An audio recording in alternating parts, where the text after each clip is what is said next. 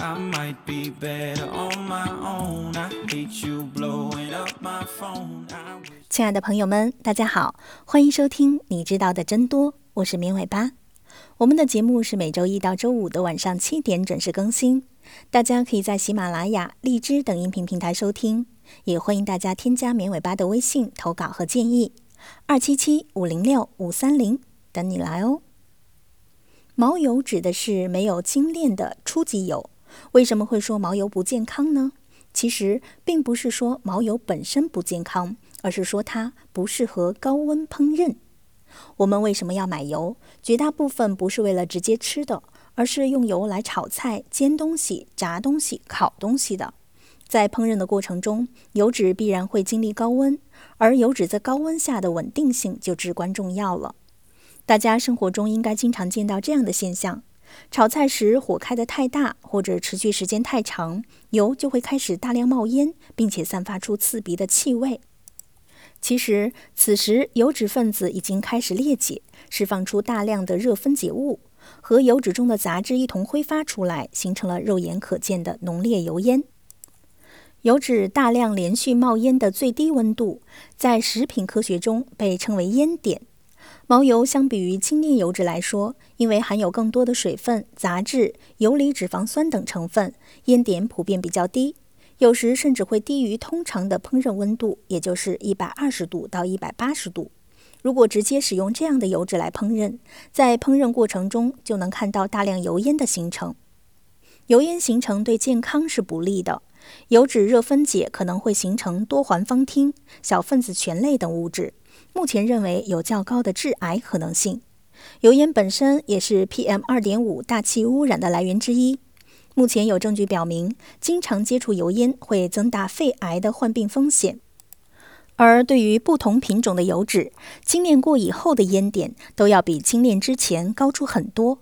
所以，我们说毛油不健康，其实是因为它在高温烹饪的时候会形成大量油烟，油烟才是导致不健康的罪魁祸首。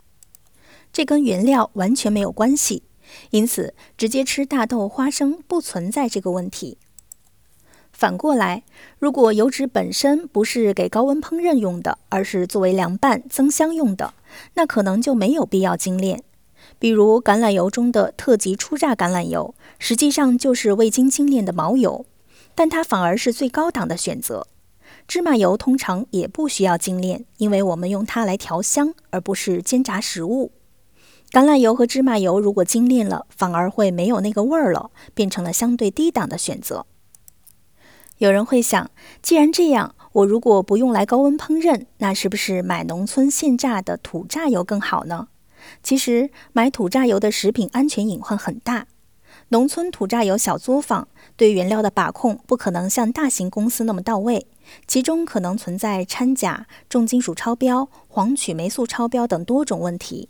当然，不排除有质量信得过的土榨油。但总的来说，买大公司生产的油脂，食品安全是更加有保证的。既然说到这儿了，那就多说点关于油脂精炼的事情吧，希望可以解决大家的一些疑惑。首先，油脂为什么要进行精炼？第一个原因，精炼油的卖相更好。精炼包括脱色、脱臭的步骤，可以把毛油中令人不愉快的颜色、异味脱去，让油脂变得澄清透亮，并且没有奇怪的味道。精炼过程中，有时也会除去油脂中的蜡质，这样成品油就会更加透明，避免毛油放一段时间，大质沉淀引起的浑浊现象。第二个原因，精炼油可以满足更多终端产品的需求。油脂加工是一个非常庞大的产业，作为工业品，需要考虑满足后期的各种需求。此时，纯度较高、适合多种加工需要的精炼油，比起用途有限的毛油，更符合工业化的需求，也更容易被标准化。毛油无法用于高温工艺，无法用于煎炸、烘烤等操作，这一点限制了它的应用领域。第三个原因，油脂精炼过程可以顺带生产一些副产品。毛油脱胶的过程可以生产磷脂。磷脂是一种附加值很高的产品，在很多食品中可以当做乳化剂、稳定剂来使用。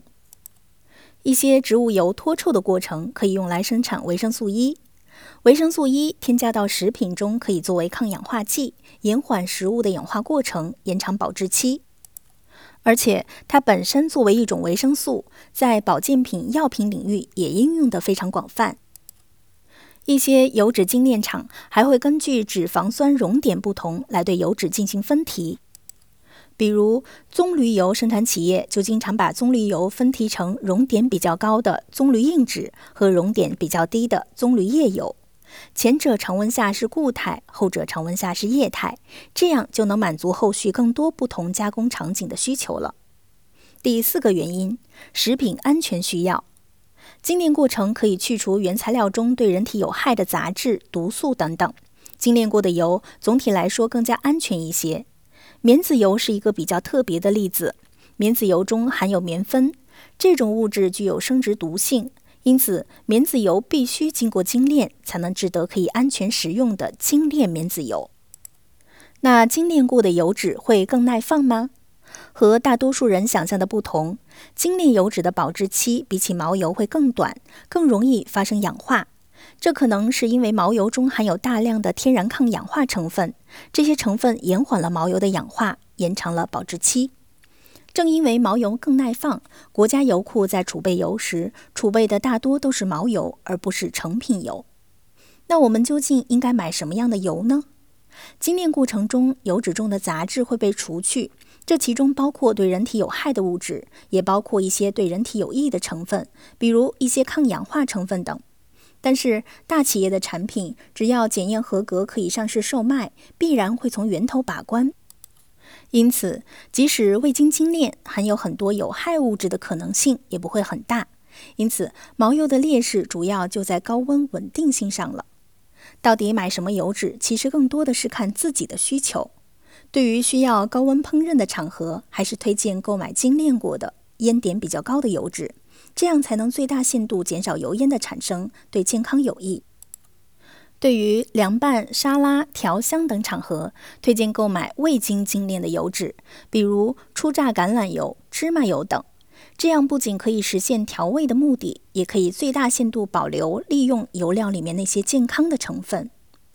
好的以上就是本期节目的全部内容了感谢大家的收听我们下期节目再见吧拜拜。